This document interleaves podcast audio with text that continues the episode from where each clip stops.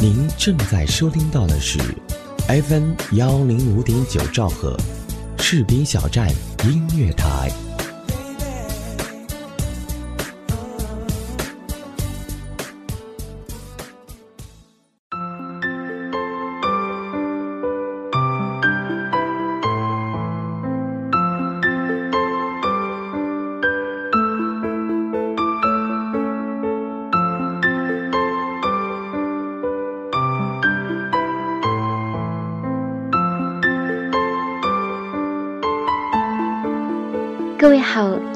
收听到的是 FM 幺零五点九士兵小站音乐台旧日时光，我是 NJ 婉然。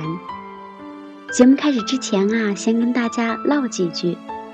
工作好几年一直都是月光族，我妈就训我说：“你真是花钱如流水。”今天打算买镯子啊，一摸包里没钱，一刷卡里余额又不足，这才反应过来，谁说我花钱如流水啊？我明明是花钱如瀑布嘛！开完玩笑呢，也要在这儿啊和大伙儿说声抱歉了，因为工作原因呢，旧日时光这个栏目呀暂时就不能更新了。作为最后一期节目呀，我有必要延长它的时间。最后一期节目呢，我想讲一个姐姐和少年的故事。在娱乐圈里呢，有很多姐弟恋，王菲比李亚鹏大两岁，虽然后来分了。张柏芝比谢霆锋大三个月，虽然现在也分了；姚晨比凌潇肃大一岁，当然现在他们也不在一起。啊，不对，这个开头啊好像不太对，应该是这样的：蔡少芬比张晋大一岁，他们很幸福；梁丹妮比冯远征大四岁，他们也幸福的生活在一起。还有陶虹，她比徐峥大三个月，现在也十分幸福。曾经啊，我也很喜欢一个少年，说话带着浓厚的东北味儿，听起来就让人觉得愉悦。他身上呢有我所喜欢的许多特质，不过对我来说，姐姐和少年只是姐姐和少年。虽然生活没有继续，但故事啊永远在续写着。本期节目呢，我们就一起来欣赏这样一篇文章，叫做《姐姐和少年》，作者。菲菲，王蒙。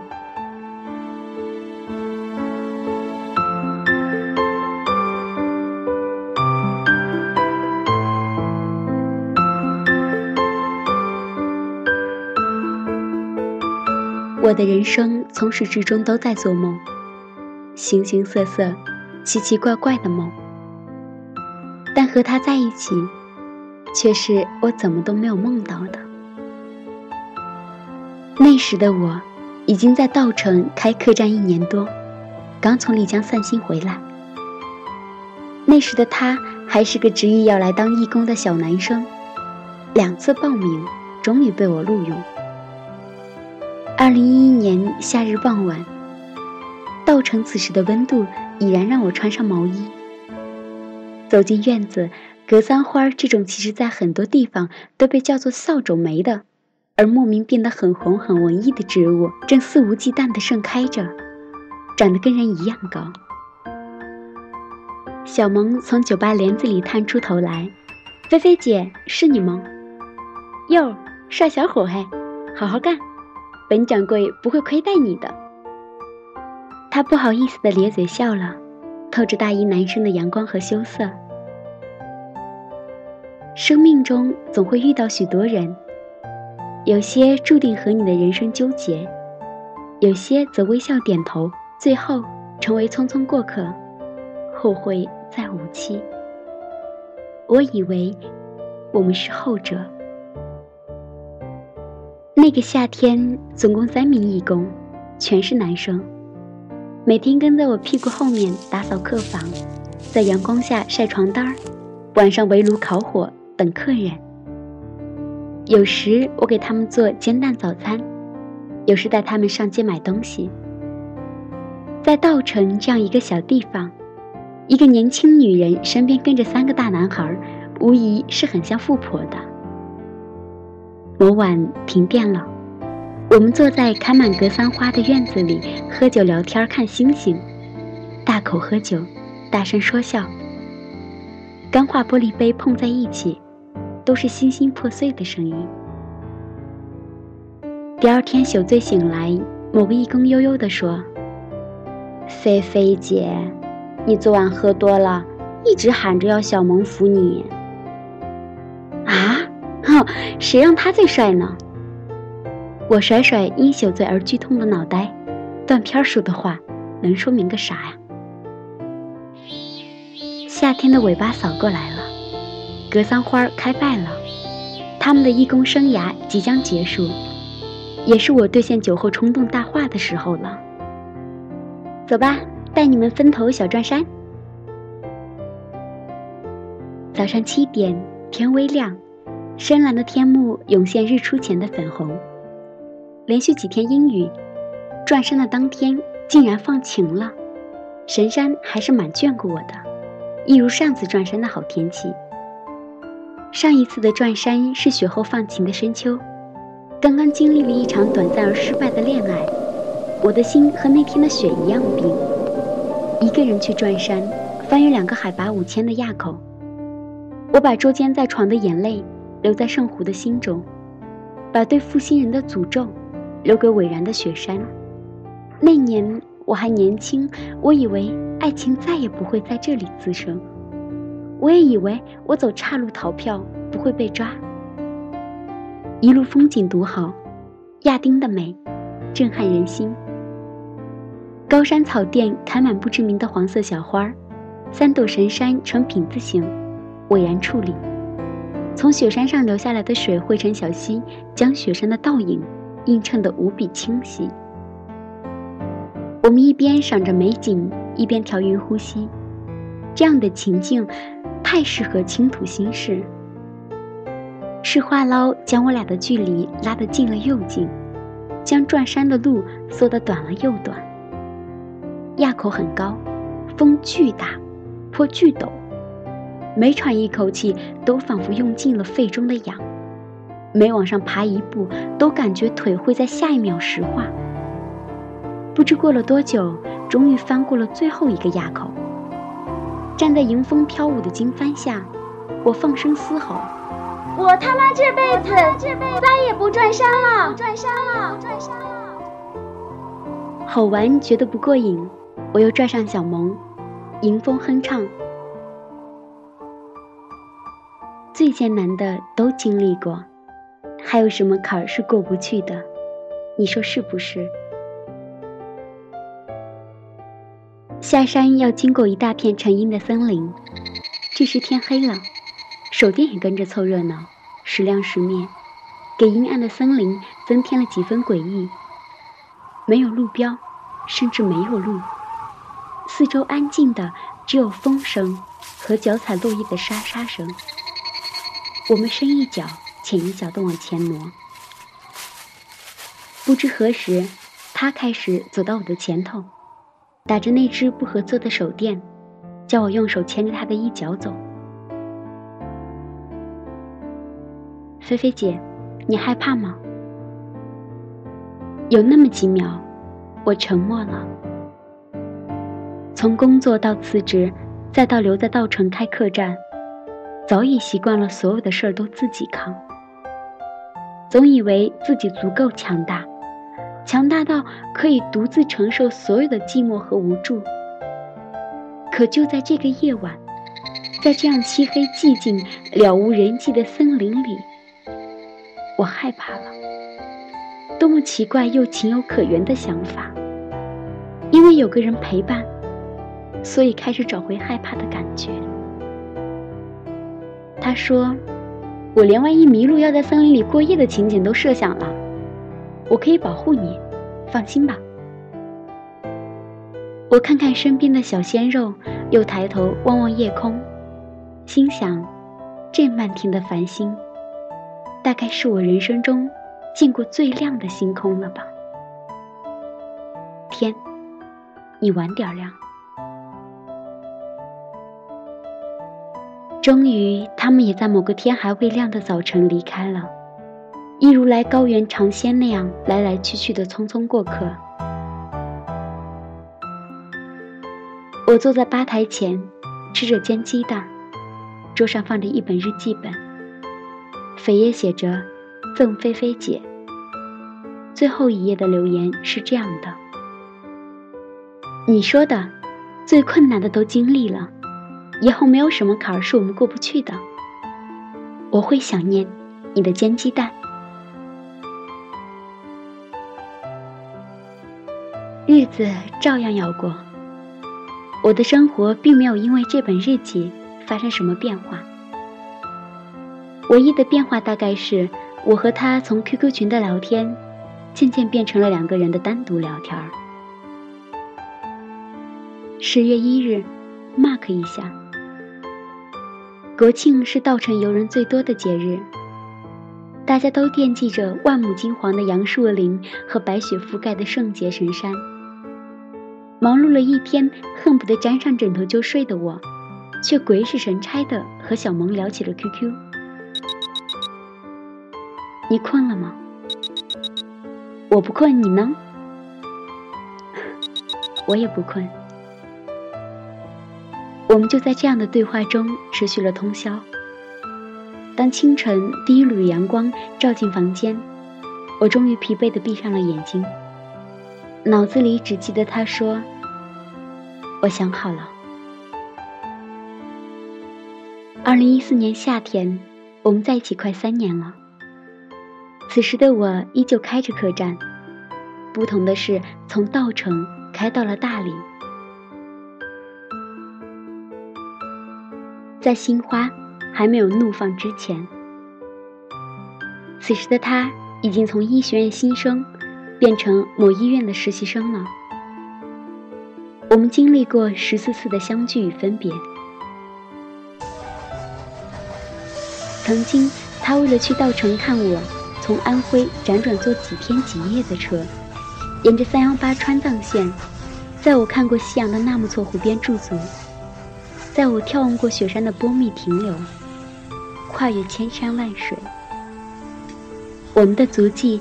终于在不同的时间，与相同的空间重叠交映。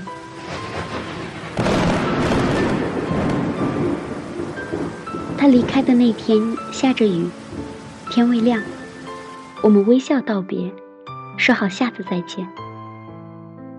一转身，雨滴进了我的眼里，又从他的眼中落下。他说。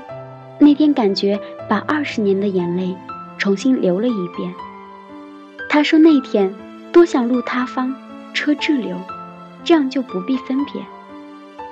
真他妈的活活把我煽哭了。曾经我为了去看他，住在离学校不远的小套间里，每天洗衣做饭等他放学，我们一起吃饭，一起看美剧。一起散步，对别人来说再普通不过的居家生活，却足以珍贵到叫我们把一个月过成一生，耳鬓厮磨啊！我们在大理的洱海畔骑行相拥亲吻，我们在城市的电影院看电影，在路边烧烤摊儿喝酒聊天儿，吃宇宙无敌好吃到爆炸的烤鸡爪。年龄的鸿沟在旁人眼中成为不可饶恕的枷锁，结果在我们之间开出没有边界的小花儿。三年的飞机票、火车票、汽车票塞满了整整一盒，却在某个我去看望他的傍晚，吵了一场元气大伤的架，仅仅因为他没有带我去公园。我赌气一个人跑去公园，坐到天黑，感觉全世界都与我为敌，感觉爱情真的成了生活的屁。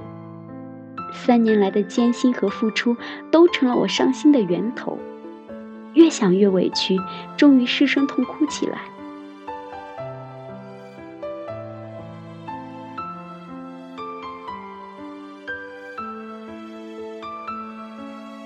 回到大理。我开始陷入后年轻人的忧伤。曾经那个听说我长痘就给我寄鬼麦片的他，那个嘱咐我别太累，希望能替我分担辛劳的他，那个说会对我好，让我没有时间想其他人的他，如今连公园都懒得陪我一起去了。是时间改变了彼此，还是我们终究要败给聚少离多的异地恋？时隔几天，忽然收到他的一条微信：“我参加报名了某视频节目，而且入选了。等下导演会给你打电话沟通。”我有点懵，啥节目？他说：“就是土豪哥携妞带友帆船环游世界南极求婚那个。”我是双鱼座，你赢了。我热泪盈眶，亲爱的，没想到你这么低调。说吧，你到底有多少？他发了六个点儿。节目组出钱。我继续哭，那更好啊，有人出钱去南极哎。他说，去斯里兰卡。在斯里兰卡虽然仅仅五天，但各种白吃白喝，还有眼花缭乱、心焦直颤的极限运动。而当玩瀑布速降，险些身陷漩涡被救，回过神，第一个进入画面的那双熟悉又担忧的眼睛，让我觉得友情饮水饱。现在想想，他可真鸡贼，借花献佛，买了好大好浪的道歉。相差九岁，他人生阅历不够，他风景还没看透，他可能会成为一名医生。是的，我知道你们都为我操心。我再耗下去，人把我甩了，我就高龄生不了娃了。诚然，经历过一次奋不顾身的辞职，人财两空；一场说走就走的旅行，逃票被抓；跟一枚小鲜肉在月黑风高的高海拔花前月下，我还有啥可怕的？我们的开始可能是那句“我想好了”。又或者，在他送我日记本的时候，在他说别害怕的时候，在我喝多了喊着要小萌扶我的时候，就开始了。我仿佛又看见了那个阳光下冲我咧嘴傻笑的少年。他一直立在高原的风中。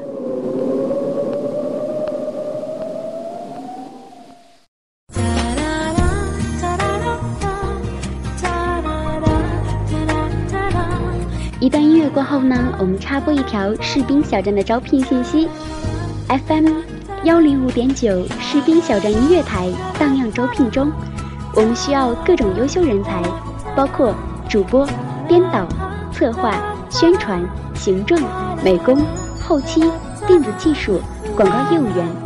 同时，士兵小站唯一台士兵小站广播剧也在招聘主播中。如果您是配音高手，有声小说讲得棒棒的。对广播剧有一定的经验，也欢迎您的加盟哦。如果您热爱广播这个行业，如果您喜欢士兵小站这个有爱的大家庭，欢迎您随时加入我们，给自己一个机会，让我们正式对你说：“嗨，很高兴认识你哦。”有意者可以添加 QQ 群二七七零七二零零三二七七零七二零零三，全天二十四小时，我们就在您耳边。士兵小站，我们共同的心灵驿站。听完招聘信息，如果正在听节目的你啊，有什么想尝试的角色，不妨添加 QQ 群二七七零七二零零三来咨询相关事宜。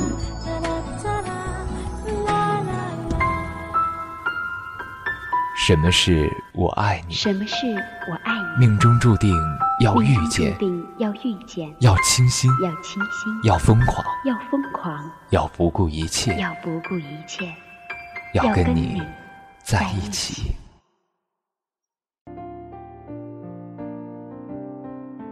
少年说：“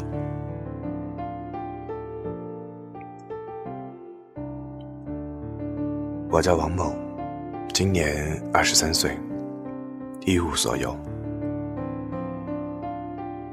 本来梦想应该是个黑暗中的极客，现在却要穿上白大褂，成为人民医生。所以，没事时我喜欢打 DOTA。对了，我还有一个比我大九岁的女朋友。关于我俩的相遇，已经在不同的场合讲了八百次不止。说到后来，我都要渲染下场景，以证明它曾真的发生过。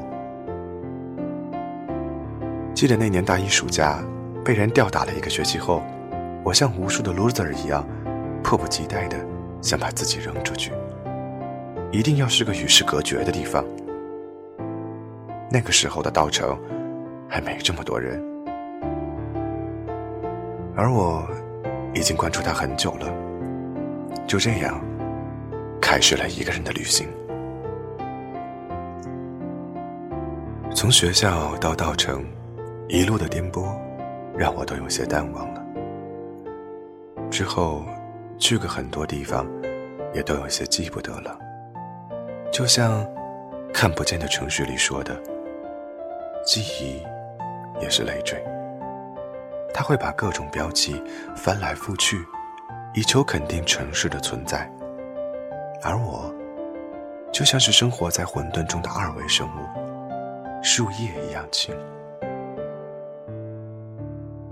别人说，这是没有信仰的表现。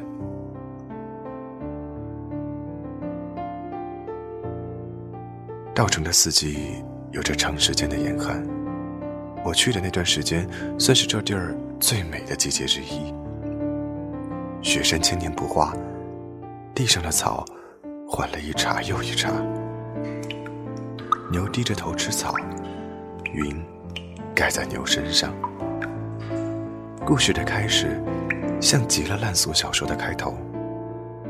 稻城有那么多家客栈，我为什么会去了你那间？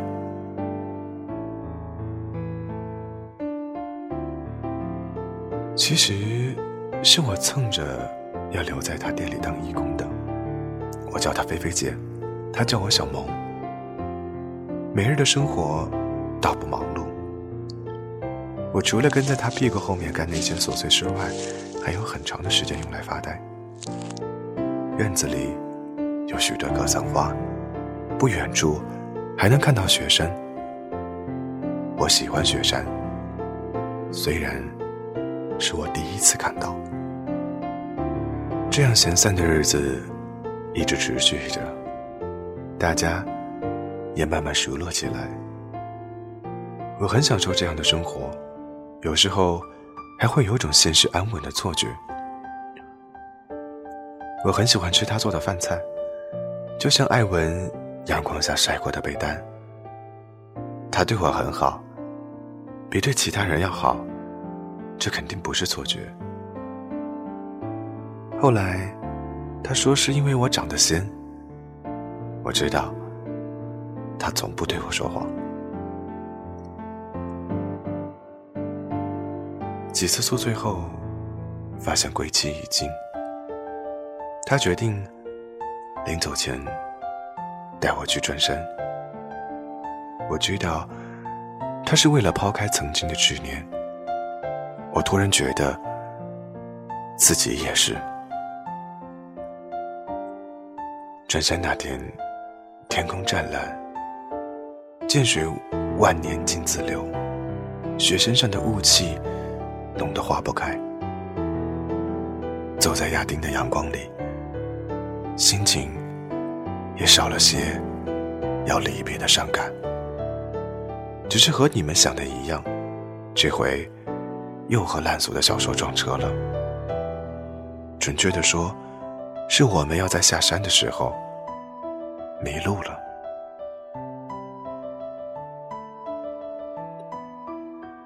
那时候天已经黑了，我俩的体力都耗得差不多。风慢慢大了起来，吹的人有些发怵。他开始靠着我走，我让他拉着我的衣服。黑暗中。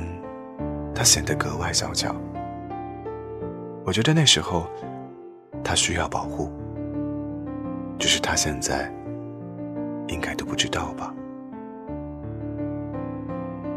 其实我当时也很害怕，为了让他不那么恐慌，我一直找话说，找歌唱。大家虽然彼此整日都在说笑，其实各怀心事。只有黑夜的浓度能稀释这些。那天晚上，我们一路说了很多，他说了很多过去的故事，像满天星星一闪一闪。第二天，就不再见。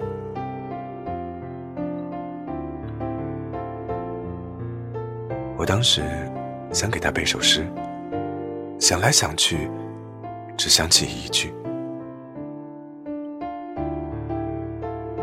即使你穿上天空的衣裳，我要解开那些星星的纽扣。最后，怕被他喊抓流氓，没敢说出来。耿耿星河，玉树天。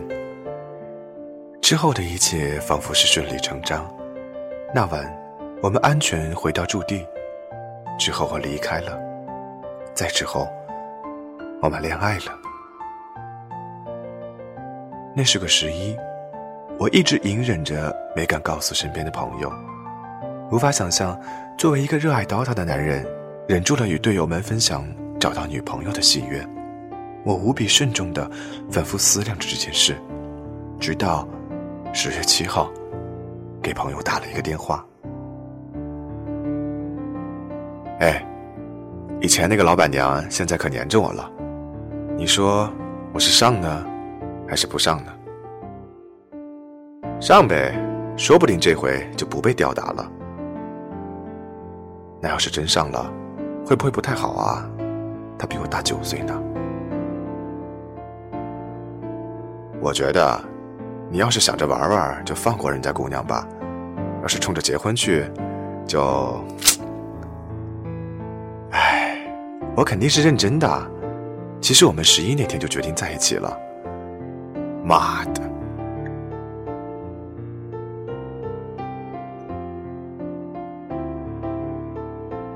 被人支持总是美好的事情，即使不太礼貌。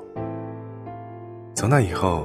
我开始乐此不疲地搜集那些女方比男方年纪大的爱情故事。慢慢的，周围的朋友也都接受了我有一个比我大很多的女朋友的事情。室友都对我的时而消失见怪不怪。暑假我去看他，客栈淡季他来看我。飞机的轰鸣声贯穿了四季流转。有时候，看着飞机从头顶上飞过，我总会想象着那些系着安全带的乘客，有的在读东西，有的在盯着地面看。就这样，我每天在学校里吊儿郎当，他继续当他的老板娘，日子好像在往好的方向发展。只是当时不知道，时间的流逝会带走很多东西。就像我们觉得爱情不朽，可就不知道上面的灰尘会很厚。分开时，我们过着各自的生活；在一起时，就彼此融合，像极了一个周而复始的化学反应，生成了爱。也生成了争执。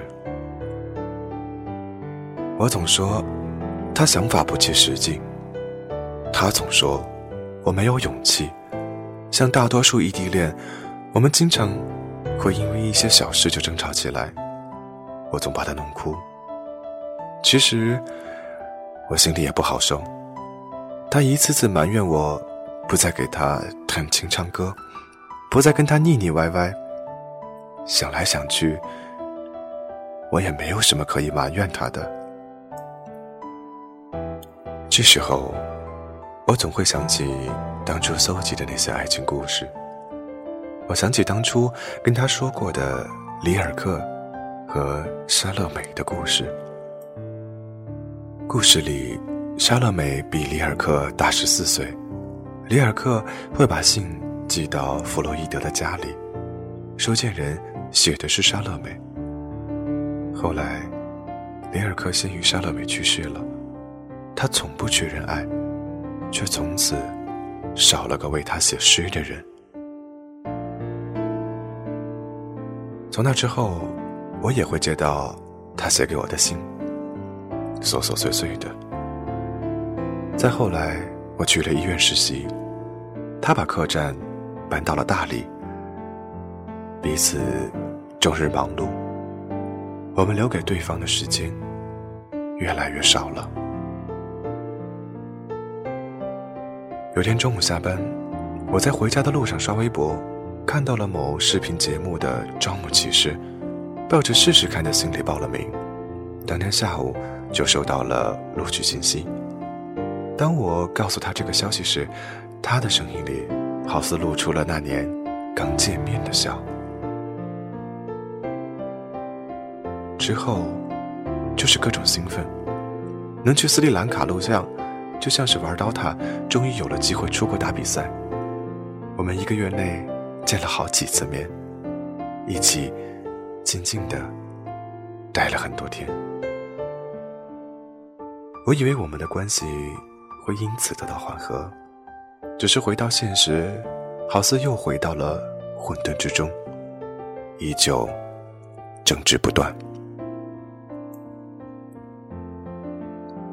前两天，《大话西游》重新上演了。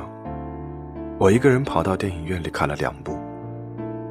片中，至尊宝的紧箍被我们缩小了，当做手镯。离开影院时，我突然想给他打个电话。我发现，我有很多话想说给他。在两个小时后，我写下了上面那么多话。我突然想为他写首诗。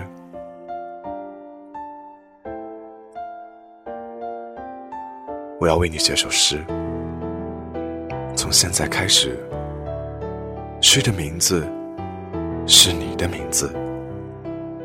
下面开始写诗的躯体，你开始宽衣。第一件是朦胧的肉体，第二件是孩子的笑，第三件是生命的延续。等下，还差一个结尾，一个逗号。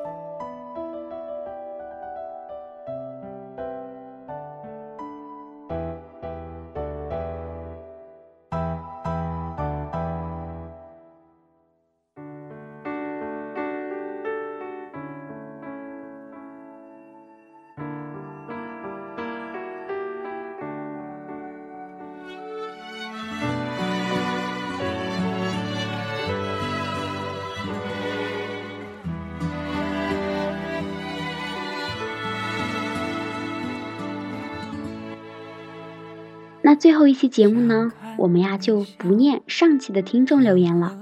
在士兵小站音乐台呢，婉然一共录制了二十一期节目。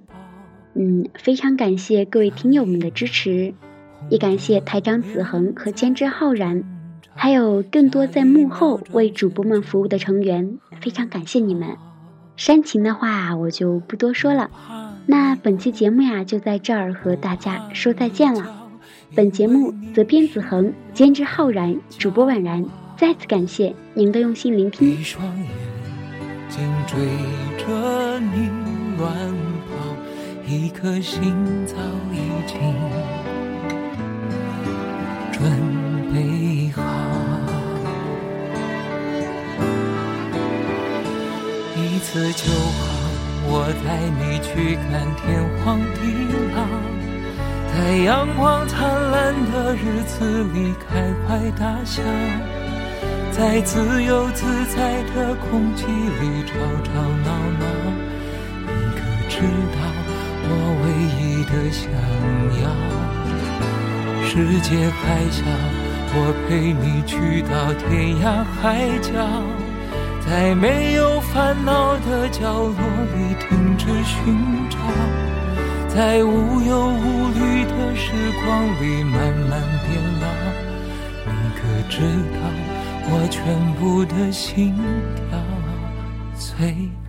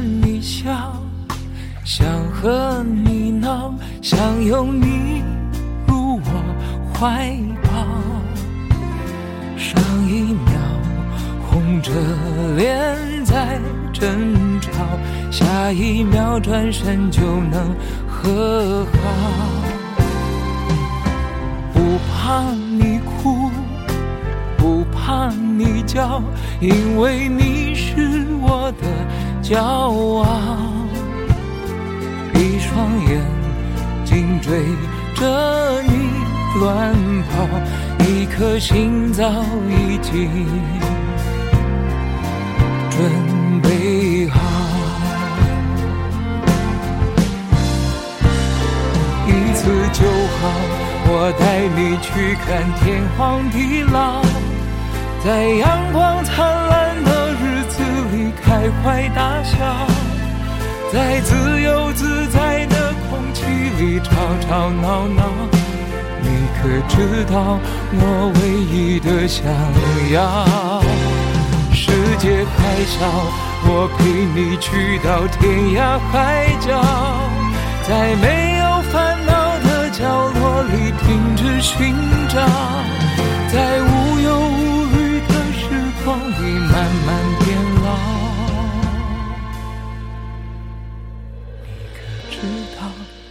全部的心跳，